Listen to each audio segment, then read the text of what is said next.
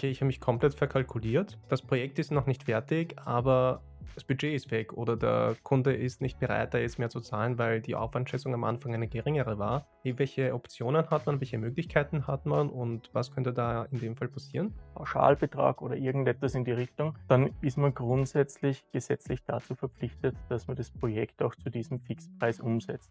Das heißt, im Worst Case arbeitet man, sage ich jetzt einmal, gratis. Kommt nicht häufig, sondern ganz im Gegenteil zum Glück nur sehr, sehr selten vor. Eine Verlinkung der Geschäftsbedingungen auf der Website bzw. das Ausweisen der Geschäftsbedingungen auf der Website ist grundsätzlich nicht notwendig, vor allem nicht, wenn man keinen Webshop auf der Webseite hat. Hintergrund ist einfach der, dass. Das würde mich interessieren von der rechtlichen Seite. Wie kann ich dann einen Code, zum Beispiel in meinem Fall aus der Vergangenheit, wiederverwerten, ohne in rechtliche Schwierigkeiten zu gelangen? Gut, dass du das ansprichst und das ist vielleicht ein doch sehr weit verbreiteter Irrglaube, weil auch wie es das du jetzt eigentlich ausdefiniert hast, so richtig, richtig war es nicht. Hallo und herzlich willkommen bei der 40. Episode der Dominic Liss Show.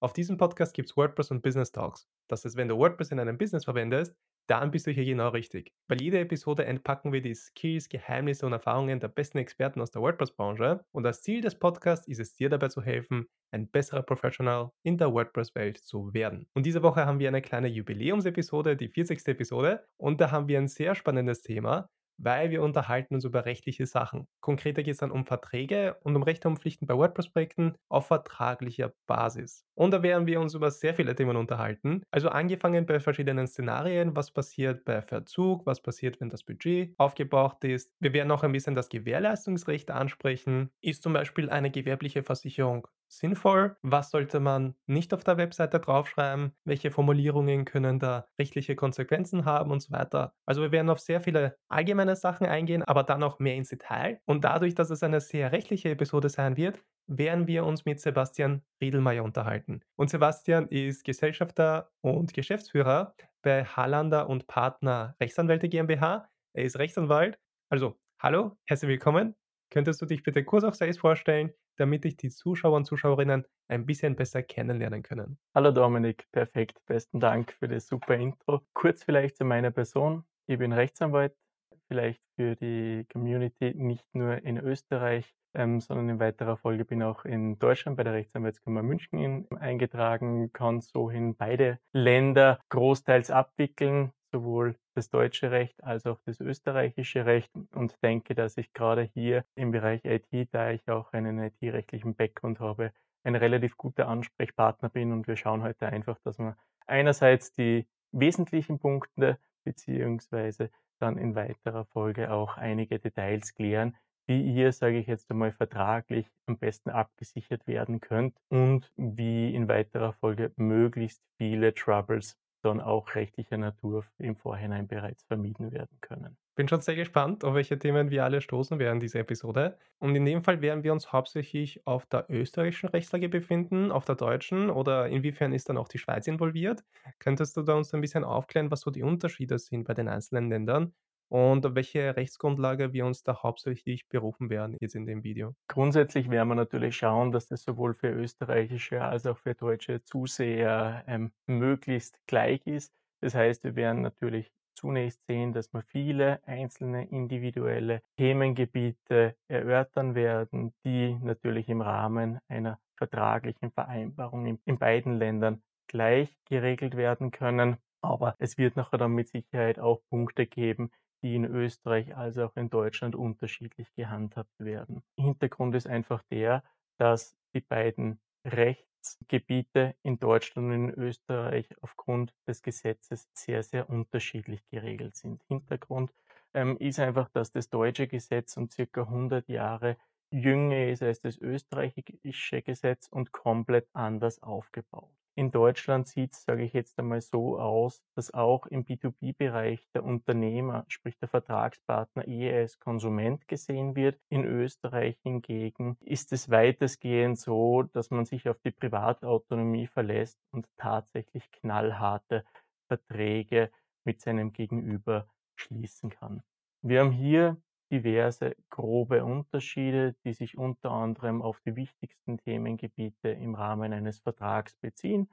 zum Beispiel auf Erstreckungsklauseln, auf Abnehmeverpflichtungen, auf vereinbarte Fremdleistungen, sprich wenn ich einzelne Subunternehmer, sage ich jetzt einmal, heranziehen will, aber auch im Bereich Haftungsreduktion, Gewährleistung, Garantie oder Verjährung von diversen Ansprüchen.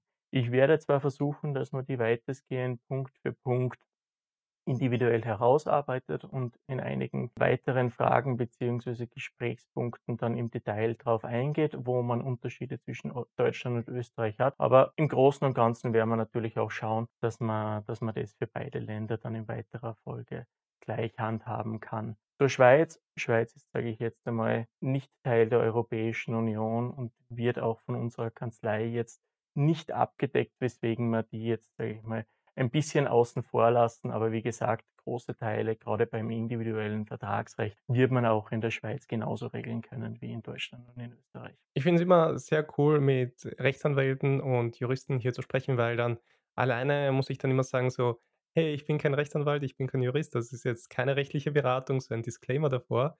Aber jetzt können wir wirklich in die rechtlichen Themen voll eintauchen. Und das finde ich mega cool, dass wir das machen können. Also, danke dafür. Und vielleicht fangen wir da gleich mit den Szenarien an, die passieren könnten bei WordPress-Projekten. Weil ihr habt ja auch relativ, so wie ich das mitbekommen habe ihr arbeitet ja auch mit einigen Dienstleistern zusammen, die sich auch stark im WordPress-Bereich bewegen und so ich sage jetzt mal so IT-Projekte dann auch machen. Und da habt ihr sicher auch den einen oder anderen Fall schon gehabt. Was kann so Worst Case passieren? Also, es kann gut passieren, dass zum Beispiel der Dienstleister dann in Verzug kommt, dass er nicht liefern kann oder nicht die Deadline einhalten kann. Oder das Budget ist aufgebraucht, aber das Projekt ist noch nicht fertig. Ist auch eine Form von Verzug wahrscheinlich. Aber was sind so die Szenarien, die passieren können, wo ihr dann zum Beispiel dann auch den Dienstleister selbst unterstützt? Was kann da alles passieren?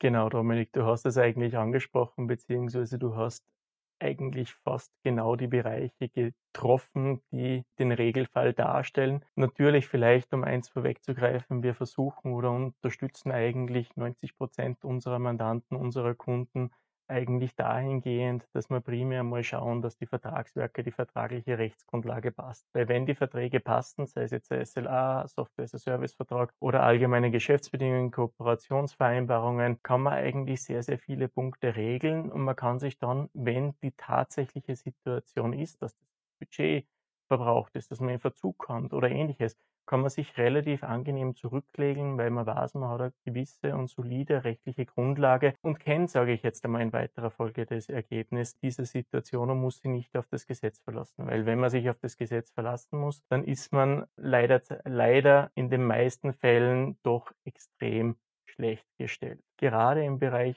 Verzug, den du vorhin angesprochen hast, sollte man natürlich schauen, dass man keine Fixtermine mit dem Kunden vereinbart.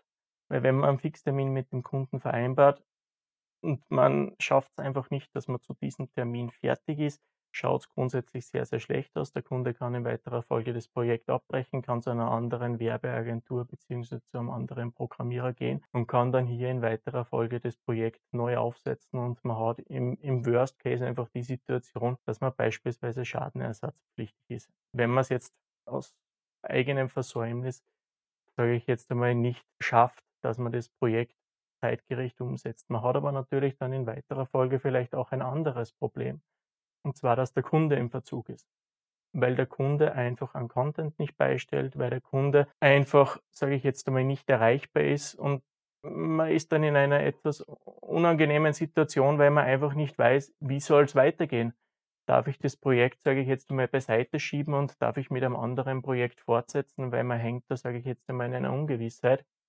Und das ist einfach relativ schön, weil hier, sage ich jetzt einmal, kann man dann mit dem Kunden im Rahmen des Vertrages genau derartige Punkte vereinbaren, dass der Kunde auch für sämtliche Schäden haftet, die eben durch die mangelhafte, verspätete oder unterlassene Mitwirkung, sage ich jetzt einmal, zusammenhängen. Und dann hat man natürlich eine relativ angenehme Situation und Konstellation, weil man dann einfach ein anderes Projekt, sage ich jetzt einmal, zwischen reinschieben kann und man braucht sich selber keine Sorgen machen, dass man hier zum Beispiel einen Termin oder eine Frist versäumt, was natürlich sehr, sehr gut ist für einen. Kurze Unterbrechung in eigener Sache, deswegen das Hemd. Und zwar geht es um die WordPress Community Gruppe. Wir haben jetzt eine Community Gruppe auf Discord und dort kannst du Antworten auf deine WordPress-Fragen finden. Du bekommst konstruktives Feedback zu deinen WordPress-Projekten und es gibt regelmäßige Sprechstunden, die ich dort hosten werde. Dort kannst du live deine Fragen stellen oder einfach teilnehmen und zuhören, welche Fragen andere Teilnehmer haben. Dort werden teilweise auch Podcast-Gäste sein, andere Experten aus der WordPress-Branche. Also da wirst du wirklich cooles Feedback bekommen und coole Antworten auf deine Fragen. Und das alles ist kostenlos. Das Einzige, was du machen musst, du musst unten auf den Link klicken. Dort kommst du zu der Seite, wo du dich anmelden kannst. Und dann bekommst du die gesamte Anleitung, wie du der Community-Gruppe beitreten kannst. Und jetzt geht's weiter mit dem Video. Okay, ich habe mich komplett verkalkuliert. Und das Projekt ist noch nicht fertig, aber das Budget ist weg oder der Kunde ist nicht bereit, da jetzt mehr zu zahlen, weil die Aufwandschätzung am Anfang eine geringere war. Ist das dann ich weiß, das ist dann sehr individuell von Fall zu Fall, aber gibt es da allgemeine Richtlinien oder habt ihr kannst du da von einem Fall erzählen, wo man das gut zusammenfassen könnte? So, welche Optionen hat man, welche Möglichkeiten hat man und was könnte da in dem Fall passieren? Also ich sage es auch hier, ähm, natürlich sehr, sehr stark einzelfallbezogen.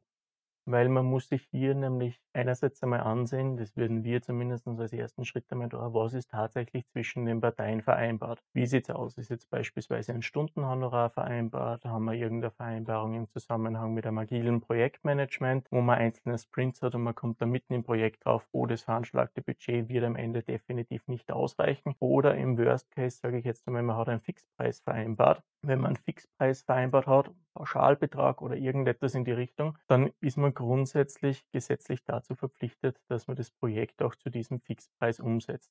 Das heißt, im Worst Case arbeitet man, sage ich jetzt einmal, gratis. Kommt nicht häufig, sondern ganz im Gegenteil zum Glück nur sehr, sehr selten vor.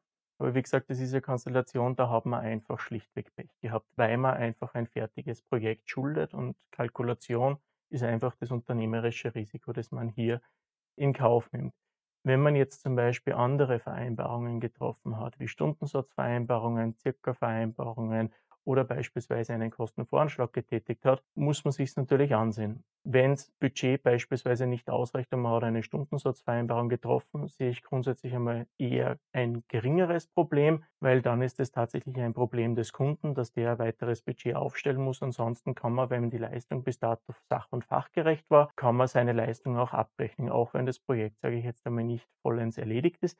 Wenn man aber im Gegensatz zum Beispiel einen Kostenvoranschlag erstellt hat für ein Projekt, dann hat man natürlich als Unternehmer gesetzliche Warn- und Hinweispflichten, dass man, wenn man zum Beispiel weiß, dass das Projekt definitiv den eingeschätzten und den im Kostenvoranschlag festgesetzten Betrag um ein Vielfaches übersteigen würde oder beziehungsweise ist sogar gesetzlich geregelt um mehr als 15 Prozent übersteigen würde, dann muss man proaktiv auf den Unternehmer zugehen und diesen entsprechend hinweisen und warnen, damit dieses nachher dann auch sagen kann, wie soll man weitergehen? Soll man vielleicht bei einigen Updates oder Plugins, sage ich jetzt mal, Abstriche machen? Soll man vielleicht einige Punkte der Website nicht so ausprogrammieren, wie sie ursprünglich vorgesehen waren, weil es de facto auch nicht notwendig ist? Oder, sagen wir mal so, investieren wir noch ein bisschen mehr Geld hinein in das Projekt und kann dann in weiterer Folge diesbezüglich vielleicht ähm, das Projekt genauso finalisieren, wie es ursprünglich vorgesehen war. Ich habe das immer so bei mir im Kopf kategorisiert. Du kannst mich da bitte bei jeder Annahme, die ich habe und die die jetzt nicht, äh, 100% korrekt ist oder die einfach falsch ist, kannst mich da gerne korrigieren. Aber ich habe mir das so im Kopf kategorisiert, dass wenn ich einen eine Kostenschätzung gebe, dann ist das in dem Fall und jetzt keinen Vertrag unterschrieben habe, genau zu dem Preis wird dann das Projekt umgesetzt, sondern dass es einfach der Kunde fragt: „Wie viel wird das mich ungefähr kosten?“ Ich sage: „Okay, das ist jetzt eine ungefähre Schätzung.“ Das kann sich natürlich dann auch später ändern. Aber in dem Fall, wenn der Kunde sagt: „Passt, setzen wir um. Das passt für mich, dieser Rahmen.“ Und dann übernimmt in meinem Kopf der Kunde das Risiko für das Projekt. Also, wenn es jetzt teurer wird oder günstiger wird, weil ich da eben keinen Fixpreisvertrag unterschrieben habe. Aber wenn ich zum Beispiel das dann im Fixpreis anbiete, wo ich sage: „Hey, das wird dich genau so viel kosten, nicht mehr oder nicht me nicht weniger“, dann übernehme ich das Risiko auf mich. Deswegen finde ich, sollte man dann auch einen höheren Gewinn einplanen für im in dem Angebot, das ist aber eine andere Sache, einfach weil man da das Risiko voll auf sich nimmt. Ist das so ungefähr diese Denkweise korrekt oder bin ich da in einer rechtlich ungewissen Lage, wenn ich darüber so Also ich denke? sage mal, deine Denkweise hat durchaus interessante Ansatzpunkte. Aus juristischer Sicht muss man da primär auf die Formulierung achten. Wenn du jetzt zum Beispiel in das Angebot oder in das E-Mail hineinschreibst, muss ja gar kein offizielles Angebot sein. Das, das Angebot, das was du stellst, unverbindlich und freibleibend ist, das sind zwei Zauberworte, sage ich jetzt einmal, bist du wirklich weitestgehend außen vor. Weil du verpflichtest dich dann nicht für den Betrag X, sage ich jetzt einmal, die Leistung zu erbringen. Wenn du hineinschreibst, das Projekt ist mit circa Euro 10.000 zu kalkulieren, sehe ich grundsätzlich auch kein Problem, weil es eine Circa-Schätzung ist. Wie gesagt, problematischer wird es, wenn du tatsächlich einen Kostenvoranschlag mit einzelnen Positionen in Form eines konkreten Angebots übermittelst, weil sobald Kostenvoranschlag draufsteht, hast du eigentlich schon verloren, weil dann bist du in dieser 15% Grenze drinnen, die ich vorher schon angesprochen habe. Das heißt, eher mehr die Preise als Circa-Preise ausweisen, eher mehr unverbindlich und freibleibend die Angebote schreiben, dann hast du hier in der Regel grundsätzlich kein Problem und dann kann dich dein Gegenüber auch nicht auf einen gewissen Betrag festnageln, beziehungsweise wirst du auch nicht bei Überschreitung von diesen Budgetgrenzen, sage ich jetzt einmal, ähm, schadenersatzpflichtig. Und was finde ich auch oft der Fall sein kann, ist, dass man etwas im Meeting bespricht oder per Telefon bespricht und dann beginnt man einfach zu arbeiten, ohne jetzt eine schriftliche Bestätigung zu haben und dann, um etwas zu beweisen, weil man jetzt keine Aufnahme vom Gespräch hat, ist es halt immer schwierig, weil die Person hat das gesagt, die Person hat das gesagt. Welche Sachen sollte man vor dem Projektstart schriftlich klären? Dass man die auf jeden Fall schriftlich hat, diese Bestätigung hat oder den Kunden darüber informiert hat, damit man das potenzielle rechtliche Risiko, dass irgendwas passiert, von der eigenen Seite aus minimiert. Da muss man eigentlich dazu sagen, wir gehen da, sage ich jetzt mal, immer vom Worst-Case-Szenario aus. Weil wenn die Kunden und Mandanten zu uns kommen, geht es eigentlich schon tatsächlich um die Wurst. Das heißt, wir haben entweder einen Rechtsstreit schon am Laufen oder man ist kurz davor, dass man eben zu sage ich jetzt einmal, Gericht geht. Aus rechtlicher Sicht ist es natürlich am allerschönsten, wenn man wirklich ein schriftliches Angebot hat und in diesem schriftlichen Angebot, wenn es möglich ist, die einzelnen Leistungsschritte tatsächlich und detailliert umschreibt. Auch wenn beispielsweise vereinbarte Fremdleistungen mit umfasst sind, welche Plugins werden verwendet, haben wir hier beispielsweise irgendwelche Open Source Codes, die verwendet werden, aber einfach die einzelnen Schritte möglichst detailliert aufdröselt, weil je detaillierter das, das Ganze aufgedröselt ist, desto klarer ist es dann in weiterer Folge für den Sachverständigen bei Gericht, was tatsächlich Leistungsinhalt war und was in weiterer Folge geschuldet ist. Sollte es bei einem agilen Projektmanagement oder sollte es zu einem agilen Projektmanagement kommen, dann würden wir hier natürlich eben bevorzugen, dass man immer bei jedem einzelnen Sprint vielleicht kurz nach der Besprechung ein kurzes Schreiben aufsetzt und sich das gegebenenfalls gegenbestätigen lässt, was jetzt in diesem nächsten Sprint, sage ich jetzt einmal, passiert. Also die Leistungsbeschreibung ist der eine Punkt, die möglichst detailliert und schriftlich sein sollte. Muss nicht immer in Form eines Angebots sein auf einem schönen Geschäftspapier, DIN A4-Zettel, sondern das kann auch in Form eines E-Mails, sage ich jetzt einmal, geschrieben sein. Habe ich überhaupt kein Problem.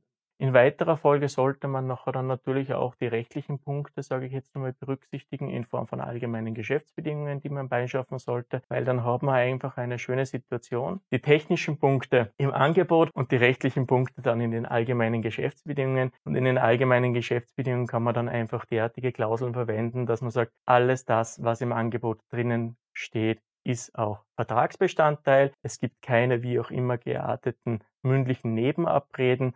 Es, es ist alles das, was nicht mit in das Angebot hineinbezogen ist, auch nicht Teil des Auftrags. Hintergrund ist nämlich einfach der, wie wir es sehr oft erleben, ist einfach der, dass die meisten Punkte, die dann in weiterer Folge unklar sind, eigentlich immer die sind, die man vorher besprochen hat, die man beispielsweise auf der Webseite ausgewiesen hat, dass man einfach Punkte hat, wo man glaubt, die sind mit vom Angebot umfasst, Dabei sind sie nicht umfasst, weil es irgendein Zusatz wäre, der gesondert gegen Entgelt dann weiter beauftragt werden müsste. Das heißt, je klarer und je einfacher, dass man hier die Leistungsumschreibung im Vorhinein zusammenschreibt, desto weniger Punkte hat man dann im Nachgang, dass man hier zu einem Streik kommt. Und vielleicht auch als Tipp, man hat natürlich in weiterer Folge auch oft die Thematik, man vereinbart etwas mündlich. Dann kommt schon der Vertrag zustande, weil ich habe keine gewisse oder keine spezielle Formvorschriften.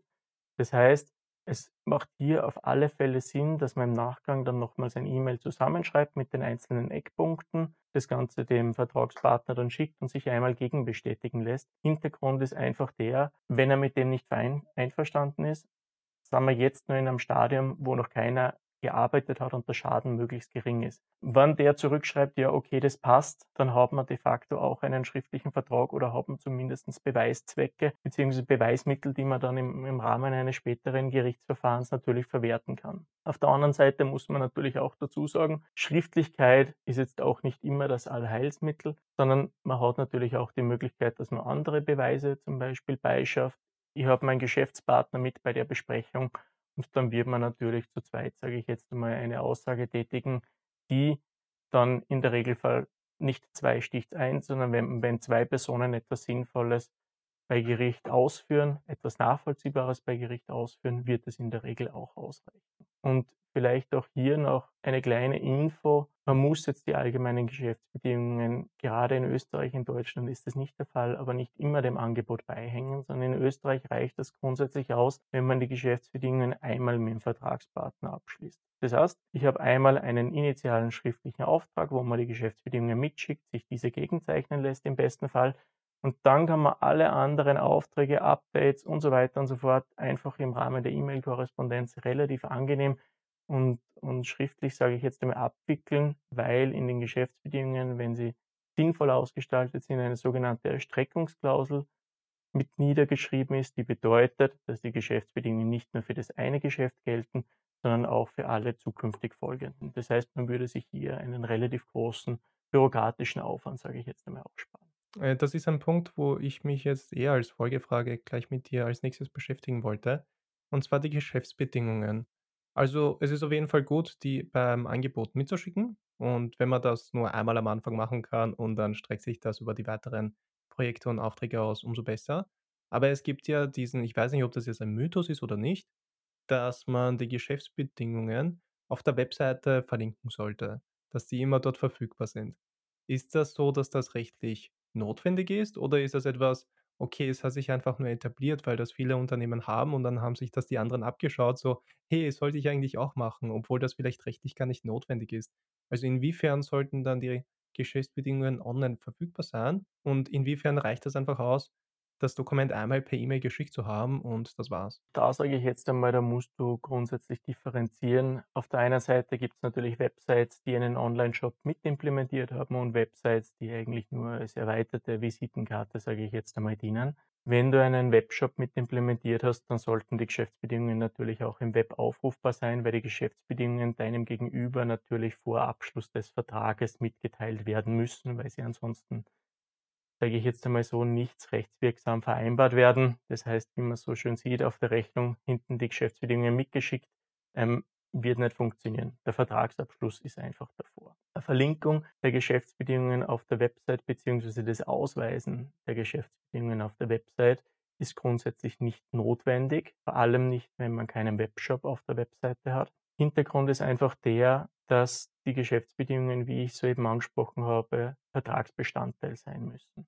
Das heißt, die Geschäftsbedingungen müssen dem Gegenüber vor Unterschrift, vor Auftragserteilung bekannt sein. Viele Unternehmen lösen das Ganze so, indem sie einfach in den Schlussbestimmungen im Angebot unten drinnen stehen haben, ähm, es gelten unsere allgemeinen Geschäftsbedingungen, diese finden Sie unter Punkt, Punkt, Punkt, Punkt, Punkt. Davon würde ich strikt abraten, weil wir einen sogenannten Medienbruch drinnen haben und dieser Medienbruch ähm, in der Regel dazu führt, dass das Gericht im ersten Schritt einmal hinterfragt, sind die Geschäftsbedingungen überhaupt rechtswirksam vereinbart worden. Und in, in den meisten Fällen wird das Ergebnis lauten, nein, sind sie nicht, weil man einfach dem Gegenüber nicht zumutet, dass sich der das Angebot ausdruckt im Worst Case und dann nur schaut, den Link manuell in der Suchleiste im Browser eingibt, um sich die AGB herunterzuladen beziehungsweise anzusehen. Das wird in der Regel nicht ausreichen und dann hat man leider eine sehr, sehr unangenehme Situation und zwar die, dass man einen Vertrag abgeschlossen hat, vermeintlich auf Basis der eigenen allgemeinen Geschäftsbedingungen. Aber wenn es dann zum Gerichtsprozess kommt, zieht der Richter meistens den Teppich unter den Füßen weg und sagt, ihr könnt euch nicht auf eure Superklauseln in den Geschäftsbedingungen verlassen, weil sie einfach schlichtweg nicht mit vereinbart wurden. Und vielleicht ähm, hier nochmal auf deine ursprüngliche Frage einzugehen, nein, es gibt keine rechtliche Verpflichtung, die Geschäftsbedingungen auf der Webseite zu publizieren. Ganz im Gegenteil, ich würde es auch nicht unbedingt als erforderlich ansehen. Außer, wie gesagt, man hat tatsächlich einen Webshop, dann sind sie natürlich auf der Webseite zu publizieren. Das ist dann noch der Punkt, glaube ich, den du davor angesprochen hast mit, äh, dem, wenn man's verlinkt, einfach im Angebot als Link: „Hey, hier kannst du hier gelten die allgemeinen Geschäftsbedingungen, da kannst du's dir anschauen.“ Man kann das ja auf der Webseite auch jederzeit ändern. Es ist ja nicht so, dass dann genau diese Version zum Unterschreiben geschickt wurde, sondern man kann das 2 Tage danach ändern und dann steht was komplett anderes in den Geschäftsbedingungen. Und deswegen ist es dann auch immer so ein Risiko, wie kann man das überhaupt beweisen, dass der Kunde genau zu dem Zeitpunkt diese Version der Geschäftsbedingungen unterschrieben hat? Ist dann auch tricky das, weil das kann man eigentlich kaum beweisen. Genau, das wird dann eben Ja. sehr, sehr schwierig und wie gesagt, wenn man's eben beigefügt hat, was unsere Empfehlung ist, bei jedem Vertragsabschluss beziehungsweise in Österreich dann nur beim initialen ersten Vertragsabschluss, da hat man dann eine Versionsnummer theoretisch drunter, beziehungsweise hat man's da dann schwarz auf weiß im E-Mail. Das heißt, da hast du bei den Beweisthemen überhaupt kein Problem, weil's das Gegenüber ja auch erhalten hat. Dann hast du am Anfang dann noch ein bisschen so auf der Tangente das erwähnt, dass auch der Kunde in Verzug sein kann. Und da kommen dann auch bestimmte Pflichten, die wir als Dienstleister haben zum Beispiel und mit wir bezeichne ich mich einfach als Dienstleister. Dann hat der Kunde ja auch bestimmte Pflichten. Also, zum Beispiel der Kunde muss, glaube ich, beim Projekt mitwirken. Wenn er sagt: „Hey, okay, erstell mir das“, und dann trägt er überhaupt nichts bei, dann ist das auch wiederum ein Argument, dass das Projekt nicht erfolgreich abgeschlossen werden könnte zum Beispiel. Was gibt's da allgemein so für Pflichten, die der Kunde einhalten muss, rechtlich gesehen, welche dem Dienstleister ein bisschen so die Sicherheit geben, äh, falls es mal zu einer Situation kommt, wo's mega anstrengend ist, mit einem Kunden zu arbeiten? Also, grundsätzlich kann man da sagen, die Pflichten des Kunden kann man eigentlich auch wieder in 2 verschiedene Teile eingliedern. Einerseits sind einmal die initialen Mitwirkungspflichten mit Sicherheit zu nennen, aber andererseits können sich natürlich auch Mitwirkungspflichten im Rahmen der Auftragsabwicklung ergeben. Das heißt, man ist mitten im Projekt drinnen und man braucht zum Beispiel den Content, den's bei der initialen Auftragserteilung, sage ich jetzt einmal, noch nicht gegeben hat, beziehungsweise zu dem Zeitpunkt einfach nicht benötigt hat. Und diese Mitwirkungspflichten sind natürlich gesetzlich normiert, wenngleich man natürlich auch dazu sagen muss, dass diese gesetzlichen Mitwirkungspflichten auf ein Minimum beschränkt sind des Kunden. Das heißt, da muss der Kunde eigentlich nur das bereitstellen, was er tatsächlich benötigt, damit das Projekt, sage ich jetzt einmal, in weiterer Folge abgewickelt werden kann, Content und Ähnliches. Man hat aber, sage ich jetzt einmal, hier grade in Österreich auch die Möglichkeit, die Mitwirkungspflichten im Rahmen des Vertragswerks Punkt für Punkt zu definieren. Das heißt, man kann Pflichten definieren, die für einen im Rahmen der Projektabwicklung sehr, sehr sinnvoll sind. Irgendeinen Ansprechpartner, der immer zur Verfügung stehen muss. Die Bereitstellung von Unterlagen in 'nem gewissen Format. Die Dauer, wann müssen diese Unterlagen zur Verfügung gestellt werden? Sollte nicht länger wie 3 Tage, nicht länger wie eine Woche dauern. Habe aber natürlich auch die Möglichkeit, dass er diverse Zugänge zur Verfügung stellen muss, dass er in weiterer Folge wie auch immer geartete andere Materialien oder Einrichtungen zur Verfügung stellen muss, aber zum Beispiel auch bei der Abnahme von Zwischenergebnissen, dass er hier eine Pflicht hat, das bereits Erbrachte zu kontrollieren. Hat natürlich in weiterer Folge den Vorteil, wenn er's schon einmal zu einem früheren Zeitraum gesehen hat, beziehungsweise zu einem früheren Projektzeitpunkt gesehen hat, wird man in weiterer Folge dann auch weniger Probleme im Rahmen der Endab Endübergabe, sage ich jetzt einmal, haben. Und genau diese mannigfaltigen Mitwirkungspflichten kann man eigentlich vertraglich individuell definieren, je nachdem, was man bei einem Projekt, sage ich jetzt einmal, braucht oder je nachdem, in welchem Bereich, dass man tätig ist, dass man hier eben schaut, dass man in weiterer Folge genau diese Unterlagen zum richtigen Zeitpunkt benötigt, um seine Arbeit auch tatsächlich fristgerecht und rechtzeitig erbringen zu können. Und sage ich jetzt einmal, das, was natürlich auch sehr, sehr spannend ist, wenn man diese vertraglichen Pflichten definiert und der Kunde verletzt diese vertraglichen Pflichten, kann man, wie ich's eingangs schon angesprochen habe, natürlich auch Schadenersatzansprüche gegenüber den Kunden geltend machen und hat man in weiterer Folge auch weniger Probleme, sollte man dann tatsächlich den Endtermin des Projektes verabsäumen, ähm, eben weil man andere Projekte zum Beispiel zwischenzieht und und hängt hier tatsächlich nicht in der Luft. Also, zum Beispiel dann auch in in meinem Fall, weil ich oft die zum Beispiel die technische Umsetzung von Webseiten mache, dann ist es oft schon so gewesen, dass der Kunde alles rechtzeitig geliefert hat, aber zum Beispiel die Agentur oder die Person, die für das Design der Webseite zuständig war, in Verzug gekommen ist und das ist dann so eine Kette, wo der Kunde das dann nicht liefern kann, dann kann ich nicht anfangen, dann kommt alles in Verzug. Aber das kommt da kommt dann wiederum eine nächste Person mit ins Spiel, also andere Dienstleister, die da auch involviert sind. Dann kann die ganze Sache halt leicht schnell kompliziert werden, oder? Genau, du sagst das eigentlich, wobei man da dazu sagen muss, alle anderen Subunternehmer, die beziehungsweise alle anderen Vertragspartner eigentlich, die der Kunde hier beauftragt, die sind natürlich dem Kunden zuzurechnen. Auch das kann man in weiterer Folge vertraglich klären. Und was vielleicht auch noch ein, ein spannendes Thema ist, was machst du, Dominik, eigentlich, wenn du Unterlagen zur Verfügung gestellt bekommst?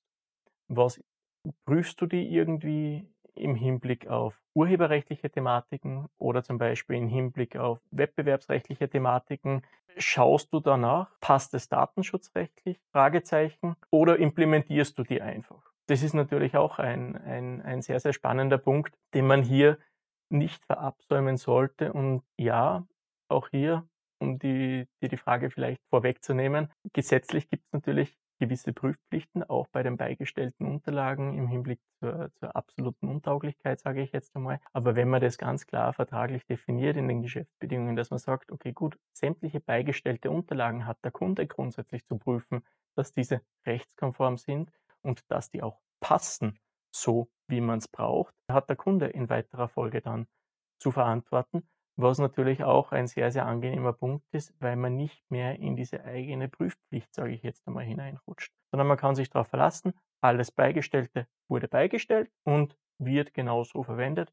Wenn es untauglich ist, ist der Kunde im Verzug. Wenn es beispielsweise rechtlich nicht passt, ist der Kunde grundsätzlich schuld, hätte er es von seinem Rechtsvertreter in weiterer Folge prüfen müssen oder hätte es, wie gesagt, der andere Unternehmer, den er im, zum Beispiel im Zusammenhang mit dem Design beauftragt hat, prüfen müssen. Und da finde ich, haben wir schon ziemlich gut das Bild vermittelt, also wie wichtig das eigentlich ist, so wirklich gute Geschäftsbedingungen zu haben oder Verträge zu haben, die man dann einfach bei den Projekten verwenden kann. Dass man nicht einfach so einen Generator aus dem Internet verwendet für die allgemeinen Geschäftsbedingungen und das dann einfach copy-pastet auf die Webseite, weil es sind einfach so viele Kleinigkeiten, vor allem jetzt im Unterschied zwischen Deutschland und Österreich, dann noch im Detail, die man beachten sollte, wo man dann wirklich in Troubles kommen könnte, wenn man jetzt der festen Überzeugung ist, ah, ich habe das eh schnell generieren lassen im im Internet und jetzt bin ich da abgesichert, aber ja, rechtlich kann das schnell schiefgehen, wenn man da wirklich vor Gericht steht und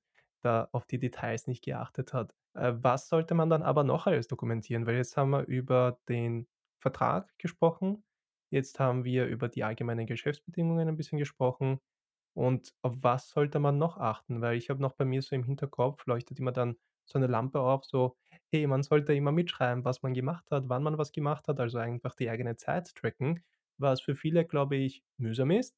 Ich habe das Glück gehabt, dass ich mir das bei einer Agentur, wo ich davor gearbeitet habe, einfach als Gewohnheit angeeignet habe. Deswegen habe ich es einfach weitergeführt. Und das hat mich schon oft von unangenehmen Situationen gerettet, weil dann schicke ich mal dem Kunden die Rechnung, die ist vielleicht ein bisschen höher, als sich der Kunde das erwartet hat. Und dann fragt der Kunde: „Ja, wofür habe ich da jetzt eigentlich bezahlt?“ Und wenn ich dann zum Beispiel dann per Knopfdruck einfach die Zeiten und das, was ich mache gemacht habe, exportieren kann und dem Kunden schicken kann, dann war überhaupt kein Gespräch mehr. Der Kunde hat's gezahlt, alles alles gut, alles war erledigt. Nur wenn ich die Zeit nicht mitgetrackt hätte, wäre es halt wiederum ein großer Aufwand, das zusammenzuschreiben. Was habe ich eigentlich gemacht, das zu dokumentieren und das Ganze. Das ist halt ein Teil von dem Ganzen. Aber jetzt das können wir gerne auch mit inkludieren, aber welche Sachen sollte man dann auch mit dokumentieren, jetzt im Laufe des Projektes, damit man dann unangenehme Situationen einfach vermeiden kann? Also, du hast das eigentlich schon angesprochen. Der primäre Punkt wird wahrscheinlich der sein oder der der meiste Diskussionspunkt oder der öfterste Diskussionspunkt ist einfach derjenige, dass das Entgelt beispielsweise entweder zu hoch ist beziehungsweise in weiterer Folge nicht nachvollziehbar ist. Ähm, und da tut man sich einfach extrem leicht, wenn man die Stunden zumindest heruntergebrochen in zwei, drei Stunden Intervallen einfach kurz zusammenfasst und hineinschreibt, was hat man genau in diesen, in diesen Stunden gemacht, weil man hat, sage ich jetzt einmal, gerade im Prozess dann den großen Vorteil, wenn man eine Leistungsaufstellung hat, eine detaillierte, wird der Sachverständige, der das dann zu beurteilen hat, meistens sagen, okay, diese ähm, Stundenaufzeichnung ist nachvollziehbar. Und dann hat man den Haken drunter. Hingegen, wenn man jetzt zum Beispiel einschreibt, man hat für das Projekt 125 Stunden gebraucht, wird der Sachverständige dann in weiterer Folge die Frage bekommen, wie viel Zeit braucht man gewöhnlich für so ein Projekt? Was ist üblich? Und wenn der Sachverständige dann zum Schluss kommt, näher üblich ist ein Zeitaufwand von 85 Stunden, dann wird man sich im Rahmen der Gutachtenserörterung sehr, sehr schwer tun, warum man jetzt in der Rechnung 120 Stunden beispielsweise ausgewiesen hat. Also da hast du eigentlich einen der, der wichtigsten Punkte, sage ich jetzt einmal, angesprochen. Was sollte man sonst noch alles dokumentieren? Insbesondere, wenn es beispielsweise zu einer Datensicherung kommt, insbesondere wenn es zu einer ähm, Leistungsänderung kommt, insbesondere wenn es zu Zusatzaufträgen, sage ich jetzt einmal, kommt, das sollte man sich wirklich gegenzeichnen lassen. Hintergrund ist einfach der, dass all diese Punkte, die jetzt nicht vom ursprünglichen Auftrag umfasst sind, in der Regel nicht als Zusatzaufträge vom Kunden gesehen werden, sondern der Kunde geht tatsächlich, so zumindest meine Erfahrung, sehr, sehr häufig davon aus, ja, das haben wir besprochen, das ist mit in der Pauschale inkludiert. Ja, aber das ist mit in dem Stundenumsatz inkludiert. Und gerade wenn man, wenn man dann einen etwas schwierigeren Kunden hat, der verschiedene Vorstellungen hat, ähm, auch was die Umsetzung der Seite betrifft, wenn man drei, drei, vier, fünf Mal beispielsweise nachbessern muss, auf Wunsch des Kunden, dann sollte man hier einerseits nicht nur dokumentieren, sondern den Kunden auch, sage ich jetzt mal, hinweisen, dass das gegebenenfalls ein Zusatzauftrag ist, beziehungsweise mit zusätzlichen Kosten verbunden ist. Weil auch, auch hier wieder einfach der Ansatz, je früher, dass man Probleme anspricht und klärt, desto weniger Schaden entsteht auf beiden Seiten. Und das ist einfach ein Motto, das man sich, das man sich hier tatsächlich mitnehmen soll. Und aus rechtlicher Sicht, wir sind sowieso Fans äh, von niedergeschriebenen Punkten beziehungsweise Klauseln. Von daher, je mehr das uns, sage ich jetzt mal, Substrat geliefert wird, desto glücklicher sind wir und desto eher ist es dann auch in weiterer Folge für das Gericht nachvollziehbar, sollte es tatsächlich zu, zu einem Streit kommen. Ja, und da gibt es noch sehr viele Details, in die wir eintauchen könnten. Und wir können uns dann auch sehr, sehr stark in die ganzen Themen vertiefen. Wie, keine Ahnung, was mich noch interessieren würde, was wir jetzt nicht so ins Detail eintauchen werden, so, was sollte noch im Footer verlinkt sein, außer der Datenschutzseite, außer der Impressumseite und so weiter und all diese Sachen. Ähm, oder sollte man die Stundenauflistung dann immer auch mit der Rechnung mitschicken oder nicht? Oder wie schaut das dann aus? Und da gibt es noch viele Details, in die wir eintauchen könnten. Also wenn da wirklich Interesse besteht, dann schreibt das bitte in den Kommentaren. Da werde ich den Sebastian nochmal gerne anschreiben, falls wir da uns in die Themen noch vertiefen könnten. Aber damit wir jetzt nicht die ganze Zeit uns in einem Segment auffangen, würde ich dann auch gerne in die weiteren Punkte eintauchen, die wir so für heute geplant haben. Und zwar da vielleicht ein kurzer oder vielleicht nicht so ein kurzer Punkt, die gesetzliche Gewährleistung oder das Gewährleistungsrecht. Ist das inwiefern ist das in Österreich so, wie es wie man sich das denkt? Inwiefern ist das in Deutschland so? Äh, auf was werden wir uns da fokussieren? Was ist jetzt zum Beispiel grob fahrlässig? Was ist leicht fahrlässig? Wie kann man den Begriff überhaupt definieren, damit man dann eine ungefähr eine Ahnung hat, was sollte ich speziell beachten, um was sollte ich mich wirklich kümmern, weil das sonst vielleicht grob fahrlässig ist und was ist jetzt weniger kritisch, wenn ich das so sagen kann. Gut, dass du das ansprichst und das ist vielleicht ein doch sehr weit verbreiteter Irrglaube, weil auch wie es das du jetzt eigentlich ausdefiniert hast, so richtig, richtig war es nicht. Zumindest aus rechtlicher Sicht. Hintergrund ist einfach der, dass das gesetzliche Gewährleistungsrecht beziehungsweise grobe und leichte Fahrlässigkeit eigentlich zwei komplett verschiedene Themengebiete betreffen.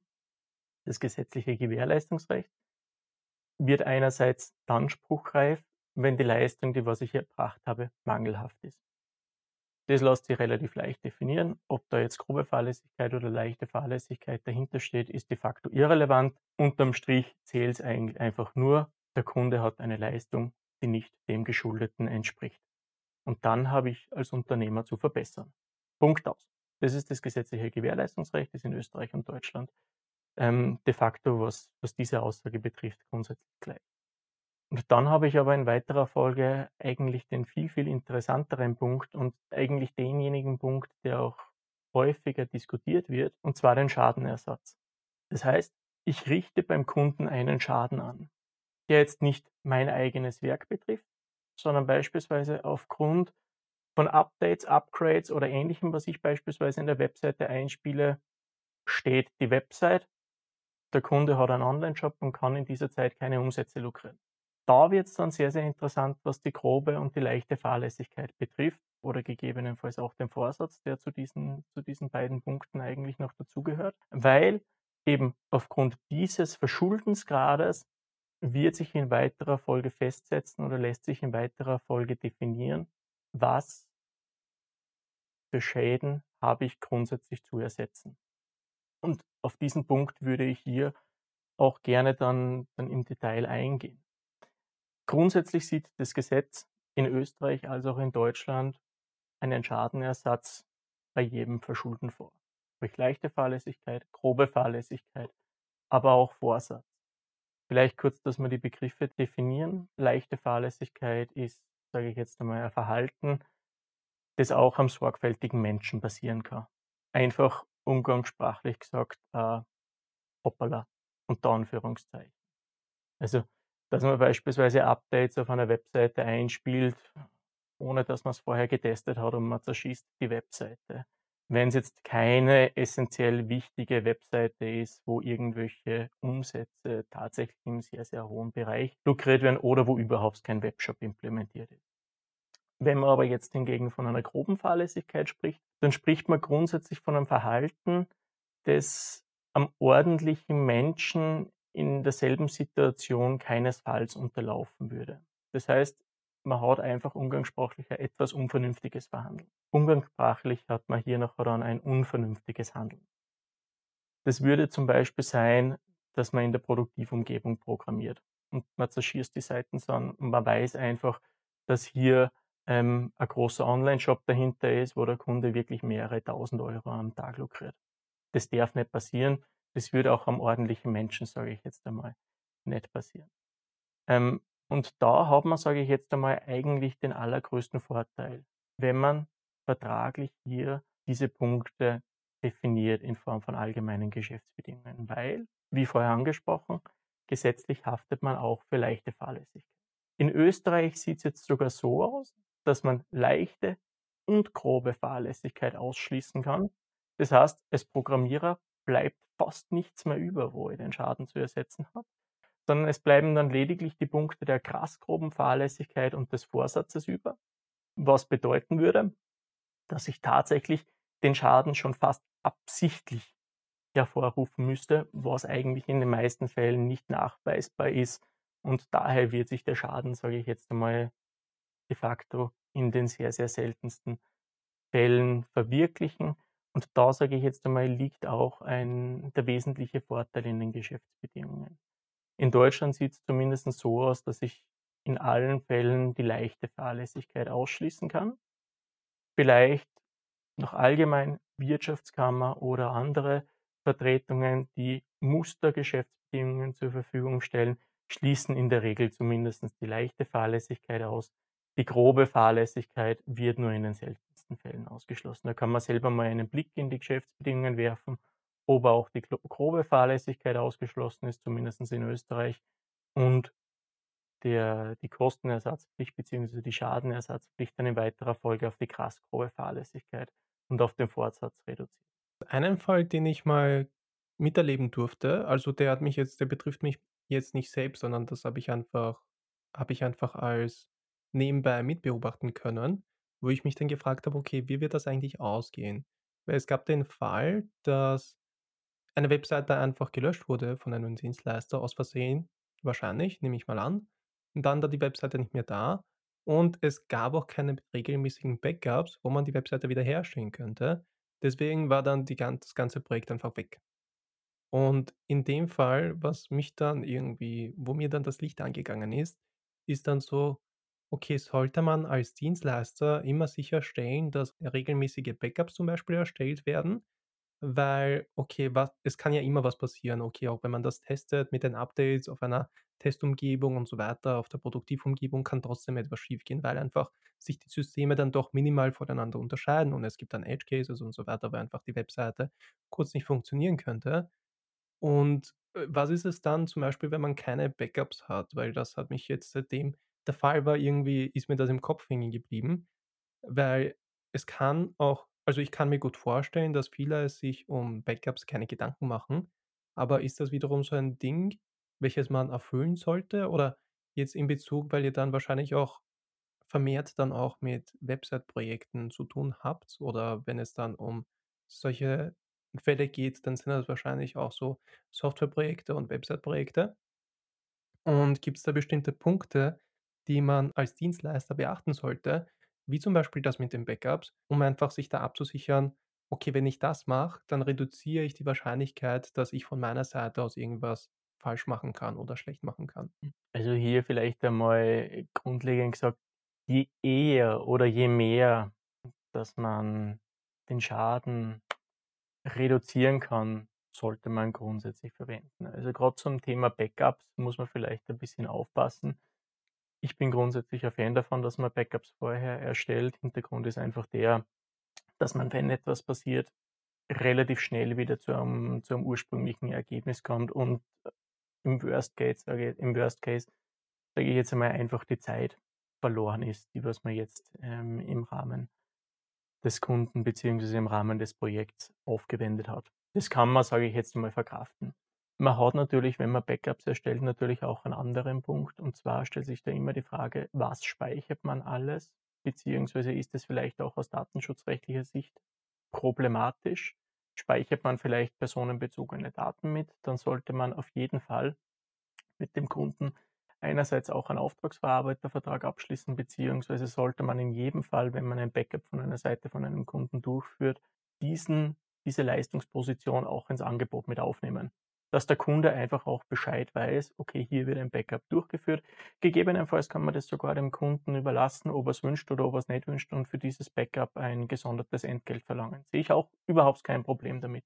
Weil dann kann man wirklich den Ball zum Kunden spielen und sagen, lieber Kunde, du wolltest kein Backup, ähm, wir haben kein Backup gemacht, wir haben dich über die Risiken aufgeklärt und zwar, dass das Ganze wirklich zum Verlust deiner Seite führen kann. Jetzt ist der Worst Case eingetreten, dann bleibt der Kunde wahrscheinlich selbst in den meisten Fällen auf den Schaden sitzen. In deinem Beispiel, Dominik, das was du vorher angesprochen hast, haben wir natürlich immer die Frage, wie ist es jetzt dazu gekommen, dass die, dass die Seite gelöscht wird, beziehungsweise gelöscht wurde.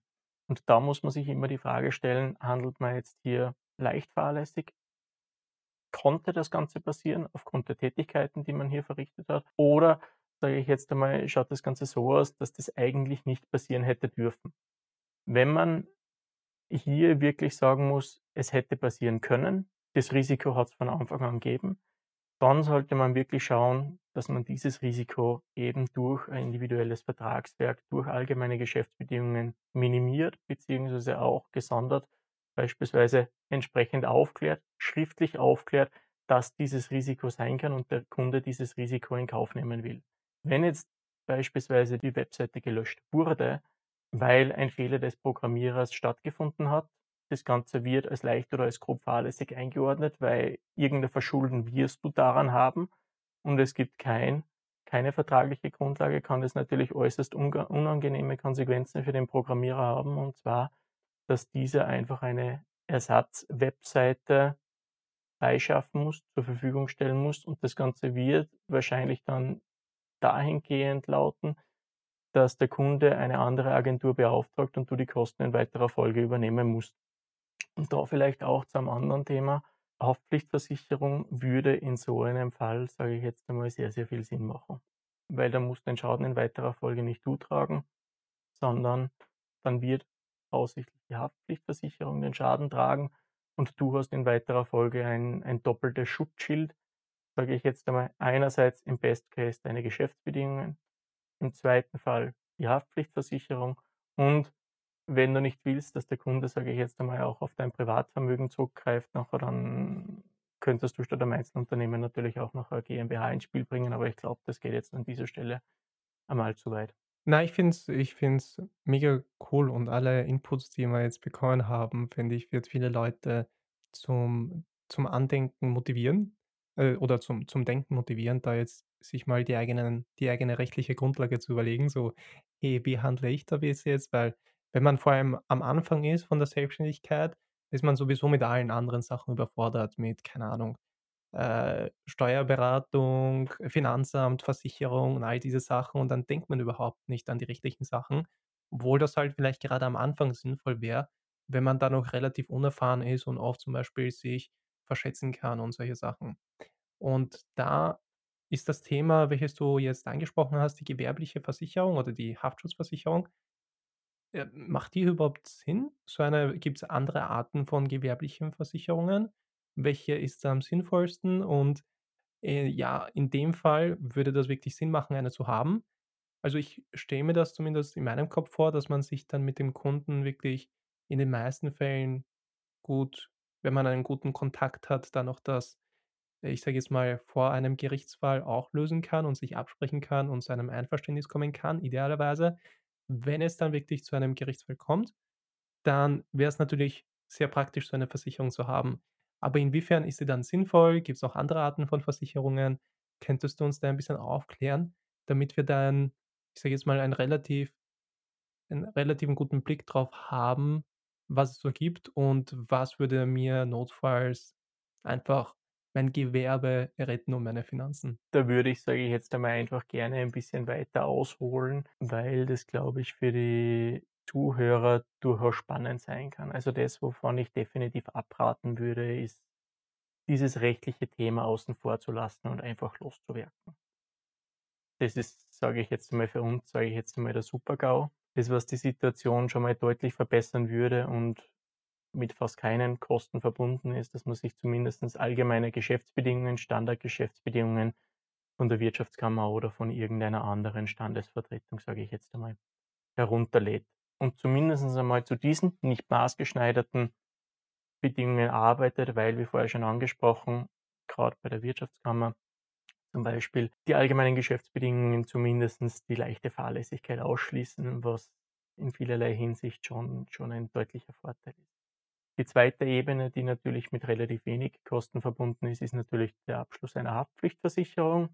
Zürich, Hiscox in Österreich, aber es gibt auch entsprechende Pendants dazu in Deutschland, weil hier, sage ich jetzt einmal gerade, wenn man, sage ich jetzt einmal, einen Schaden verursacht, der leicht oder grob fahrlässig verursacht wurde, in der Regel auch eine, eine entsprechende Versicherungsleistung erhält und so hin den Großteil des Schadens, sage ich jetzt einmal, abfedern kann. Zweite Versicherung, die nachher dann noch Sinn machen könnte, wäre natürlich eine Rechtsschutzversicherung. Rechtsschutzversicherung würde bedeuten, dass im Fall des Einschreitens des Rechtsanwalts die Kosten in der Regel übernommen werden. Achtung, da sollte man aber auch wirklich schauen, dass in weiterer Folge auch diejenigen Punkte mit erfasst sind, die tatsächlich im geschäftlichen Betrieb tagtäglich auf der, auf der Agenda stehen. Und vielleicht auch noch hier ein kleiner Punkt.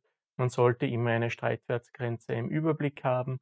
Hintergrund ist einfach der, wenn man zum Beispiel ein kleines Unternehmen hat, wird man in der Regel geringere Aufträge haben, 10, 15, 20.000 Euro vielleicht. Wenn das Unternehmen wächst, wächst, wächst, wächst, so haben wir zum Beispiel sehr, sehr oft, die Situation, dann wird diese Streitwertgrenze einfach nicht mehr ausreichen, weil die Projekte immer größer werden. Zumindest ist jedem Unternehmer, sage ich jetzt einmal, zu wünschen. Das wäre mal die zweite Ebene, wie man sein Unternehmen absichern kann. Dritte Ebene und sehr, sehr sinnvolle Ebene, maßgeschneiderte Vertragswerke, dass man wirklich schaut, dass man einerseits auch neben den Geschäftsbedingungen vielleicht auch ein Service Level Agreement mit vereinbart, dass man Softwareverträge hat, dass man Rechte im Hinblick auf das geistige Eigentum hat, Urheberrechte und ähnliches, dass diese sichergestellt sind. Und dann im vierten Schritt, sage ich jetzt einmal, macht es natürlich Sinn, wie vorher schon angesprochen, anstatt am Einzelunternehmer eine GmbH zu gründen, weil dann ist einfach das private Vermögen, sage ich jetzt einmal, in weiterer Folge abgesichert. GmbH macht aber natürlich nur dann Sinn, wenn man gewisse Umsatzgrenze erreicht hat oder wenn man einfach Projekte hat, die mit einem sehr hohen Risiko verbunden sind und gegebenenfalls zu einem sehr hohen Schaden führen könnten. Muss man sich natürlich dann immer überlegen, ob das Versicherungsrisiko, sage ich jetzt einmal hier im Zusammenhang mit Einzelunternehmen und GmbH tatsächlich mit den Aufträgen in einem adäquaten Verhältnis steht, weil die GmbH natürlich ähm, unstrittig zu, zu Mehrkosten führen würde. Aber Haftpflichtversicherung würde ich auch definitiv empfehlen und eine Haftpflichtversicherung kann man, sage ich jetzt einmal in diesem Zusammenhang, auch relativ schön mit allgemeinen Geschäftsbedingungen verbinden. Hintergrund ist einfach der, dass man dem Kunden dann erklären kann, ähm, wir haften, aber nur bis zu einer Haftungsobergrenze. Oder wir haften zum Beispiel auch für grobe Fahrlässigkeit, weil wir wissen, die Haftpflichtversicherung würde den Schaden nachher dann in weiterer Folge decken.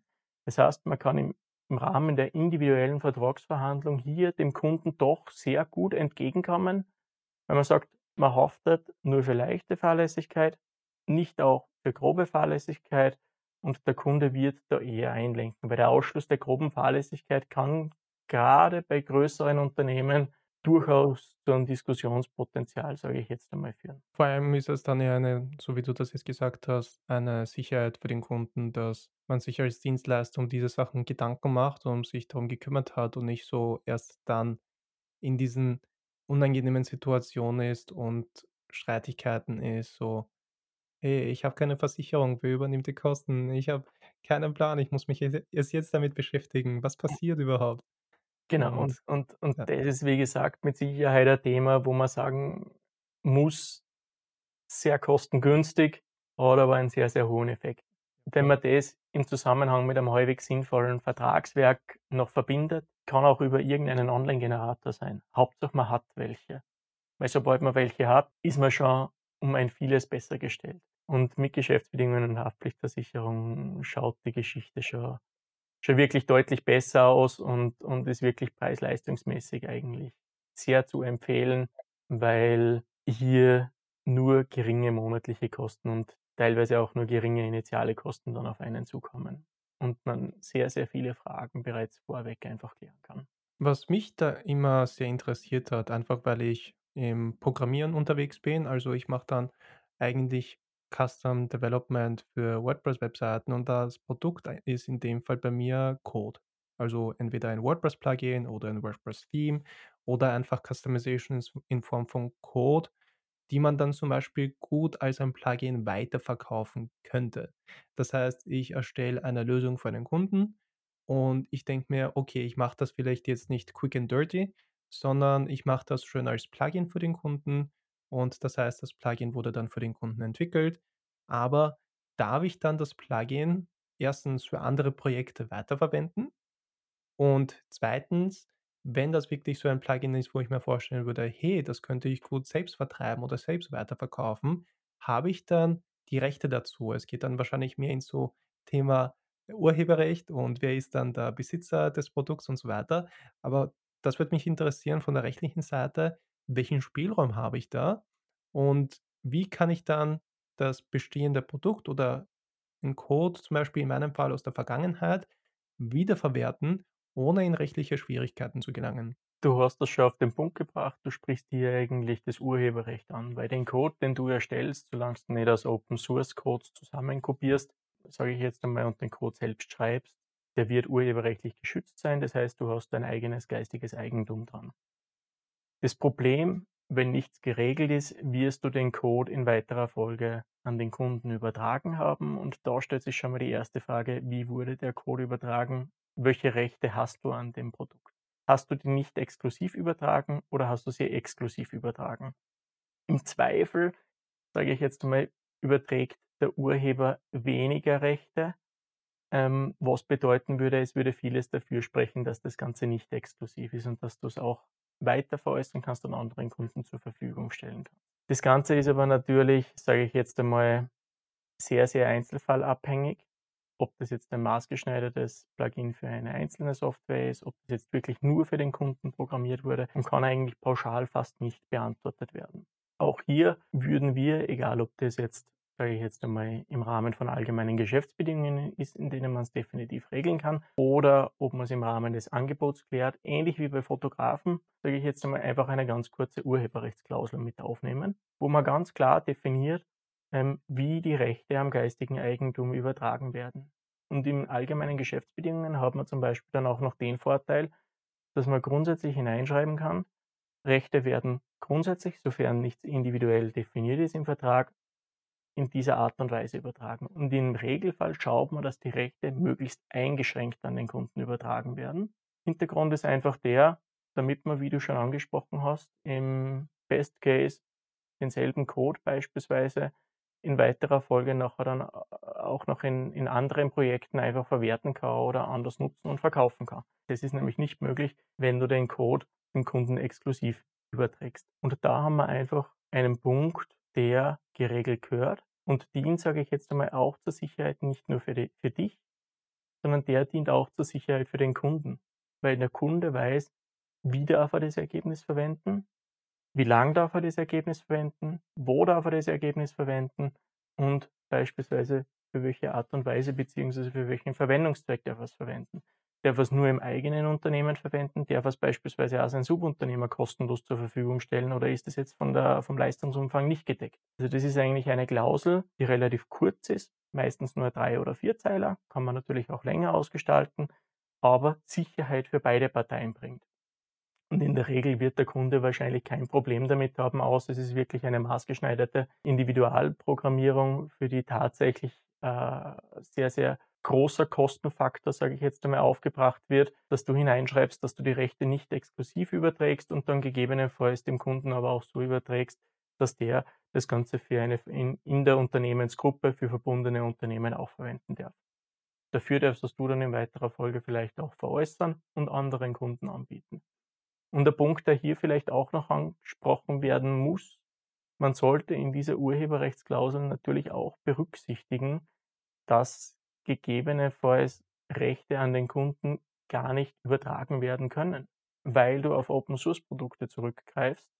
Da kannst du keine Exklusivität an den Kunden übertragen. Das ist schlichtweg nicht möglich. Da kommst du tatsächlich in Teufelsküche, weil du hier, sage ich jetzt einmal, Rechte überträgst, die du einfach schlichtweg nicht, nicht hast. Das kann natürlich dann auch, je nachdem, wie es aussieht, zu vertraglichen Streitigkeiten führen, die unter Umständen in diesem Fall äußerst schlecht ausgehen, weil da kannst du nicht einmal mit den besten, sage ich jetzt einmal, Geschäftsbedingungen schützen, wenn du dem Kunden explizit zusagst, dass es exklusiv übertragen wird. Ja, da habe ich in der Zwischenzeit, also seitdem wir uns das erste Mal unterhalten haben, da habe ich ein interessantes Gespräch geführt mit einem anderen Gast auf diesem Podcast, jetzt speziell im WordPress-Kontext, weil ich weiß nicht, inwiefern ihr euch dann mit WordPress beschäftigt, aber ich nehme mal an, dass ihr dann auch viele Kunden habt, die sich mit WordPress beschäftigen. Und da, haben wir, da sind wir auf diesen Punkt gekommen, dass wenn man etwas auf einem Open-Source-Produkt aufbaut, wie zum Beispiel WordPress, und das Endprodukt ist von diesem Open-Source-Programm wie WordPress ist davon abhängig, um zu funktionieren. Also wenn es ein WordPress-Plugin ist, ein WordPress-Theme ist, also ohne dem Open-Source-System könnte das Ding gar nicht funktionieren, dann, auch wenn andere Sachen im, äh, im Plugin mitgeliefert werden, äh, ist das Plugin automatisch auch Open Source. Also der Code ist auch Open Source. Und das, was zum Beispiel dann die Plugin-Verkäufer dann verkaufen, ist Support und Updates in der Zukunft, in die Richtung. Aber sie können den Code an sich nicht weiterverkaufen, weil der Code, auch wenn das jetzt ein super teures Plugin ist und super komplexes Plugin ist, wenn es von WordPress abhängt, um zu funktionieren, dann ist es automatisch auch Open Source. Ist dieser Gedanke korrekt oder sollte man da noch irgendwas ergänzen? Dieser Gedanke ist, sage ich jetzt einmal, dem Grunde noch korrekt, ja, weil Open Source funktioniert nur so, dass, dass dann in weiterer Folge die, die daraus resultierenden Projekte bzw. Codes nachher dann auch wiederum Open Source sind. Das, was du natürlich verrechnen kannst, ist die Arbeitszeit, die hineingesteckt wird, eben weil du dieses, dieses Produkt, Produkt dann definierst. Und ja, da macht es natürlich dann Sinn, dass man, dass man den Support, den Wartungsvertrag, das Service Library Agreement, je nachdem, wie es das du bezeichnen willst, natürlich entsprechend anpasst und die Wartung beziehungsweise die Zeit, die dann in, in weiterer Folge verkauft wird, entsprechend eben, eben dann auch vertraglich definierst und dass da wirklich konkret drinnen steht, was passiert in weiterer Folge. Also das war für mich so ein Eye-Opener, so, okay, jetzt habe ich schon mehrere Jahre in dem Bereich gearbeitet und so, was könnte ich alles dann noch weiter verwerten? dann kommen diese ganzen Gedanken. Aber das, das ist natürlich anders, wenn man jetzt ähm, im Angestelltenverhältnis bei einem Unternehmen ist und fürs Unternehmen dann die die Arbeit erbringst, dann hat das Urheberrecht liegt dann bei dem Unternehmen, für welches man dann die Arbeit leistet, oder? Wenn man jetzt im Angestelltenverhältnis ist und nicht in der Selbstständigkeit. Eine ganz schwierige Frage, die so pauschal, sage ich jetzt einmal, nicht mhm. beantwortet werden kann. In der Regel wie jetzt im Dienstvertrag, sofern das ein ordentlicher Dienstvertrag ist, eine entsprechende Klausel geben, dass die Rechte an den erstellten Werken selbstverständlich an den Dienstgeber übergehen in, sage ich jetzt mal, 90 Prozent der Dienstverträge, die erstellt werden, wahrscheinlich der Fall, gerade in dem Bereich. Ähm, man hat aber natürlich dann auch noch die, die Konstellation, dass zum Beispiel irgendein Mitarbeiter, der jetzt überhaupt nicht für Programmierung zuständig ist, sondern im, im Sales beispielsweise arbeitet und Hobbyprogrammierer ist und dann einfach ein für, für das Unternehmen etwas programmiert, dann muss man einfach dazu sagen, das ist dann natürlich nicht mehr von dem ursprünglichen Arbeitsauftrag umfasst, sondern da kann man dann dazu sagen, das ist, das ist eine eigene Leistung, die besonders entlohnt wird. In der Regel ist es vom mhm. Dienstvertrag mit umfasst und in der Regel werden da die Rechte automatisch dann an den Dienstgeber auch übertragen.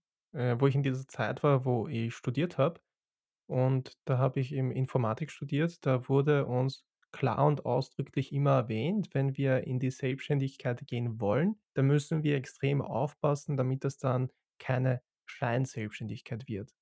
Weil da gibt es halt bestimmte Kriterien, soweit ich das noch im Kopf habe. Die dürfen keine Zeiten vorgeschrieben werden.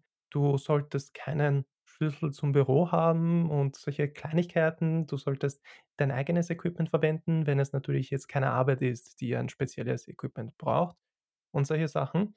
Also das ist, glaube ich, auch die Gefahr, wenn irgendwer gerade beginnt und sich da noch nicht sicher ist, was ist Scheinselbstständig, was ist volle Selbstständigkeit, wenn ich das jetzt so zum Beispiel unter dem Begriff zusammenfassen äh, könnte. Dann auch solche Sachen, wie viele Kunden hat man? Hat man nur einen Kunden? Hat man mehrere Kunden und das Ganze? Könntest du uns da ein bisschen so die rechtliche Lage vielleicht erklären, ob was man achten sollte und dann, was die Konsequenzen sein könnten? Weil ich glaube, dass dass man über die Konsequenzen relativ selten spricht und ich bilde mal ein, bitte korrigiere mich da, wenn ich da falsch bin. Es kann gut sein, dass ich da komplett daneben bin, aber dass man dann zum Beispiel selbstständig ist und dann die Sozialversicherungsbeiträge bezahlt, dann wird entschieden, okay, war doch Scheinselbstständigkeit und dann muss man noch die Versicherung für die fürs Angestelltenverhältnis dann noch nachzahlen und solche Sachen.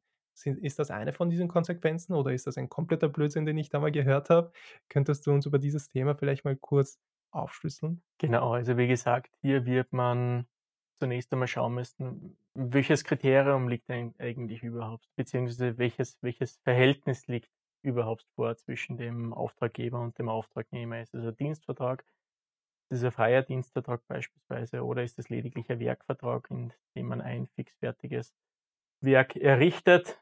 Ein Projekt abwickelt und, und dann kann man den Haken drunter machen oder ist es beispielsweise ein Dauerschulverhältnis, da gibt es sehr, sehr viele ähm, Kriterien, die dann herangezogen werden, leider wiederum Einzelfallbeurteilung, aber ich kann dir einige persönliche oder ich kann euch einige, einige Punkte nennen, die da unter anderem eben die Sozialversicherungsträger dann in weiterer Folge als Anknüpfungspunkte heranziehen. Der primäre Anknüpfungspunkt Punkt ist natürlich einmal die Weisungsgebundenheit. Als Dienstnehmer bist du weisungsgebunden und da hast du in der Regel das zu tun, was, sage ich jetzt einmal, dir das Unternehmen oder, oder dein Chef dir sagt. Dann ein weiteres Kriterium ist die persönliche Arbeitsleistung, die, die du im Rahmen eines Dienstverhältnisses erbringen musst. Das heißt, darfst du dich von einem Dritten vertreten lassen oder nicht? Und da sage ich jetzt einmal, ist schon mal das erste Kriterium, auf das man aufpassen sollte, gerade bei Kooperationsverträgen beispielsweise oder bei, bei Verträgen, die man als, als Freelancer schließt, egal wie auch immer sie benannt werden, sollte man grundsätzlich auf diese Klausel ein besonderes Augenmerk legen und dem Auftraggeber vielleicht auch in diesem Zusammenhang klar vermitteln, das könnte ein Problem werden. Weil natürlich kann ich mir, wenn ich ein super Programmierer bin, kann der Auftraggeber natürlich von mir verlangen und ich will, dass du diese Aufgabe oder ich will, dass du dieses Projekt persönlich abwickelst. Und da hat man natürlich dann, sage ich jetzt einmal, gegebenenfalls ein Problem, weil dann hat man die persönliche Arbeitsleistung und ist vielleicht auch noch weisungsgebunden, weil der Auftraggeber Punkt für Punkt vorgibt, was zu, was zu tun ist. Und dann kommen vielleicht auch noch einige andere Kriterien dazu, wie die wirtschaftliche Abhängigkeit. Ich habe nur diesen einen Auftraggeber und bin vielleicht dann in weiterer Folge auch noch in die Organisation des Dienstgebers eingebunden, weil ich mich mit der IT-Abteilung hier kurz schließen muss und dann schaut, sage ich jetzt einmal, schon relativ schlecht aus. Dass ich hier tatsächlich als Dienstnehmer qualifiziert werde und nicht als, als Werknehmer beispielsweise qualifiziert werde. Und dann kann das natürlich, ähnlich wie es das du schon angesprochen hast, erhebliche Auswirkungen einerseits auf sozialrechtliche Thematiken haben, kann aber wie gesagt auch sehr, sehr unangenehme Folgen für den Dienstgeber haben, dann, weil dieser ist natürlich verpflichtet, dass er dir unter Umständen den Urlaub ausbezahlt, 13., 14. Monatsgehalt anteilig ausbezahlt oder auch wie auch immer geartete andere gesetzliche Ansprüche, die du hast. Und wäre nicht das erste Mal, dass wir es dann gehabt haben, dass Urlaubsansprüche für drei Jahre rückgefordert werden, was 75 Urlaubstage sind und dann schaut es natürlich sehr, sehr schlecht aus. Für einen Programmierer macht es natürlich einen immensen Spaß, führt aber dann, wie gesagt, auch zu Problemen bei Sozialversicherungsträgern und bei Finanzamt, weil man auch die Steuern falsch abführt und ähnliches. Also das kann dann durchaus zu, zu erheblichen Problemen führen und die Rückabwicklung von solchen Szenarien ist in der Regel äußerst komplex und fast immer mit einem Gerichtsstreit verbunden, weil es einfach um sehr, sehr hohe Beträge geht. Was mich da überrascht hat, wo wir letztens geredet haben, ist, wo du gesagt hast, dass man aufpassen sollte, welche Behauptungen man auf der eigenen Webseite veröffentlicht. Also, dass zum Beispiel man ist der Entwickler Nummer eins in Österreich im Bereich WordPress und dass man da aufpassen sollte, wenn man da in rechtliche Schwierigkeiten gelangen könnte unter Umständen. Könntest du uns da vielleicht mitnehmen ein bisschen in das Thema, was es da auf sich hat und auf was man achten sollte, was man so auf der eigenen Webseite kommuniziert? Ja, Dominik, da hast du recht. Ähm, gewisse Behauptungen, sage ich jetzt einmal, sind aus wettbewerbsrechtlicher Thematik definitiv too much, beziehungsweise können dann zu Unterlassungsklagen führen, können aber in weiterer Folge auch zu Urteilsveröffentlichungen oder Ähnlichem führen.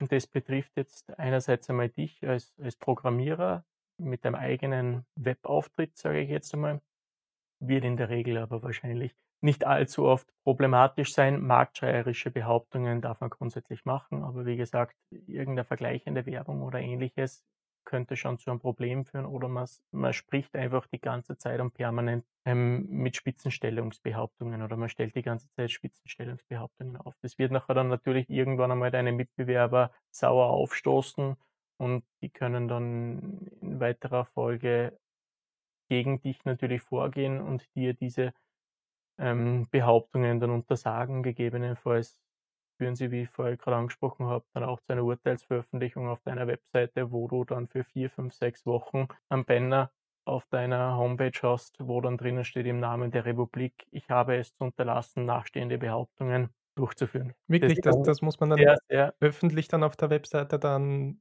Darstellen, genau. damit dass man, dass man das nicht darf, als, als so, ich sage jetzt mal, öffentliche Strafe oder sowas. Genau, das ist im Endeffekt keine Strafe, sondern das ist einfach eine Information an deine Kunden, dass diese Aussagen, die du getätigt hast und gegebenenfalls dazu geführt haben, dass du einen Auftrag erhalten hast und der andere den Auftrag nicht erhalten hast, weil du eben sagst, du bist der Beste, der Schönste und der, ähm, weiß nicht wer, da hast du dann in weiterer Folge tatsächlich wettbewerbsrechtliche Thematik und du musst natürlich deine Kunden informieren und das Ganze kann eben in Form einer Urteilsveröffentlichung auf der Webseite passieren. Nach dem sogenannten Talionsprinzip. Das bedeutet, man muss natürlich schauen, dass man den Adressatenkreis, den Identen trifft. Und das ist in der Regel, sind es diejenigen Personen, die dann deine Webseite besucht haben. Und das wird sehr, sehr oft zugesprochen, kann natürlich auch noch andere Konsequenzen haben. Wenn es jetzt nicht nur die Webseite betrifft, kann das zum Beispiel, wenn du Content für deine Kunden erstellst, kann es dann durchaus weitere Folgen haben, dass sie beispielsweise im Flugblatt derartige ähm, Urteilsveröffentlichungen durchzuführen haben. Kann aber auch sein, dass sie in einer Zeitschrift von einem Dritten durchzuführen sind und das ist dann mit sehr hohen Kosten verbunden. Du bist wirklich im, im mittleren fünfstelligen Bereich dann teilweise. Kann unter Umständen sogar so weit gehen, dass du in einer Tageszeitung dann, je nachdem, wie weit das deine Behauptung reicht, aber kann durchaus sein, dass das dann wirklich sehr unangenehme Konsequenzen für deinen Kunden hat, die du dann gegebenenfalls, wenn du keine Vertragswerke hast, aufgrund von einem leichten oder groben Verschulden dann in weiterer Folge dann gegebenenfalls vielleicht von dir im Regressweg zu tragen sind. Sebastian, wir haben jetzt über viele Themen gesprochen. Ich glaube, bei den Zuschauern, da, da sind viele Gedanken, da hat einfach viele Gedanken angestoßen bei den, bei den Zuschauern und bei den Zuschauerinnen. Da würde ich mich langsam dem Ende nähern von dieser Episode. Äh, falls es Fragen gibt, falls es ein konkretes Interesse gibt, was die Leute dich oder euch dann in dem Fall vielleicht fragen wollen würden, äh, da bevor wir jetzt zu den Bullet-Fragen kommen, weil die stelle ich gerne dann immer am Ende, würde ich dir gerne noch den Spotlight geben, falls du irgendwas eben in den Spotlight stellen möchtest, falls du irgendwas bewerben möchtest, wie sich die Leute bei euch zum Beispiel melden können und solche Sachen. Kannst du das gerne jetzt machen und dann gehen wir gleich zu den Bullet-Fragen weiter.